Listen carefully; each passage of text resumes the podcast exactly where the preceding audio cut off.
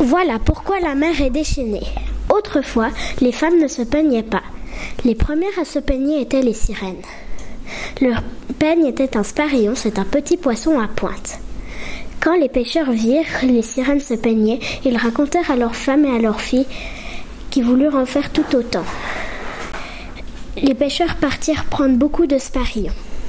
Dès que les sirènes surent, elles fit fâcher et partirent au fond de l'océan. Voilà pourquoi, lorsqu'une femme se peigne les cheveux, la mer se déchaîne.